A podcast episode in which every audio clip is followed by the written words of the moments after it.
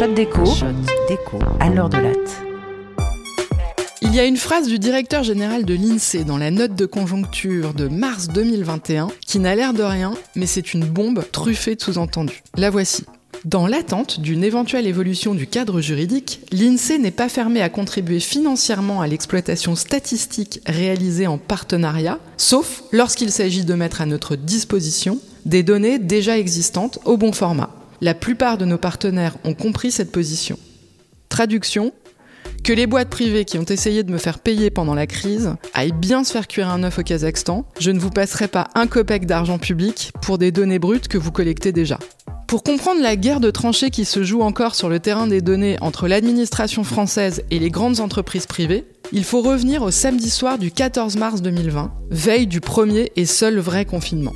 Tout va fermer. Les entreprises, les commerces et les Français vont rester cloîtrés chez eux. Le directeur de l'INSEE comprend qu'il aura besoin de données instantanées de comptabilité nationale pour diagnostiquer ce qui va se passer, ce qui se passe, et pour que Bercy décide des politiques publiques de réaction à la crise.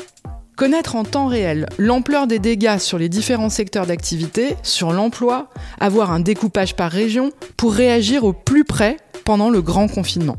Or, la note de conjoncture de l'INSEE qui fournit une prévision de l'activité pour les six mois à venir et qui est THE référence pour Bercy se base sur des enquêtes faites avant le confinement. Donc non seulement cette note prévue pour le 26 mars 2020 peut être jetée à la poubelle, mais l'outil d'enquête traditionnel ne peut même plus être mobilisé pendant le confinement. Les enquêteurs ne peuvent plus se déplacer physiquement dans les foyers confinés et les entreprises fermées, et surtout, on a besoin de données instantanées pour saisir vite l'évolution des principaux agrégats économiques et aider à piloter les politiques économiques au plus près.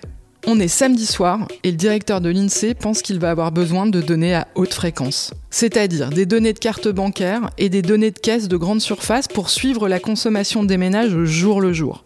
Des données sur le frais ferroviaire et consommation d'électricité des entreprises pour approximer leur production branche par branche. Des données par exemple de recherche de mots-clés dans Google comme allocation chômage pour avoir une idée de l'état de l'emploi en temps réel. Et finalement, c'est bien ce qui s'est passé. L'INSEE a intégré les big data dans ses modèles en 2020 pour produire de l'information en temps réel, mais pas à n'importe quel prix, d'où la petite phrase du début. On raconte qu'il y a eu des négociations âpres entre l'administration française et les propriétaires de données massives, les banques, les opérateurs téléphoniques, les plateformes de ventes en ligne, et que l'administration a tenu bon pour que les données soient transférées gratuitement ou à un coût limité. Parce que si ces données revêtent un intérêt général majeur en temps de crise, l'administration voulait limiter au maximum le fait de rémunérer des entreprises privées avec de l'argent public pour des données qui existent déjà. Autrement dit, pas de profit privé grâce à la crise sur le dos des contribuables. Le principe paraît juste et il faut vraiment reconnaître un certain sang-froid et un vrai sens de l'intérêt général à ceux qui l'ont défendu dans la tempête. Sauf qu'en fait, la question va se reposer même après la pandémie, car les épisodes de disruption massive risquent de se multiplier dans la décennie à venir. Coucou, la crise climatique. Il est donc urgent de réfléchir à un cadre réglementaire pour encadrer le transfert vers les instituts de statistiques publiques de données privées existantes, collectées dans le cadre d'une activité commerciale, genre compte bancaire, courses en ligne, téléphonie mobile.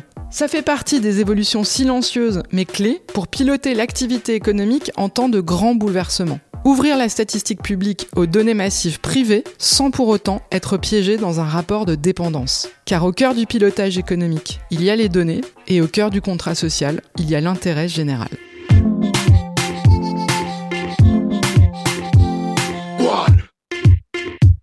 C'était un podcast de l'université Paris-Dauphine, PSL.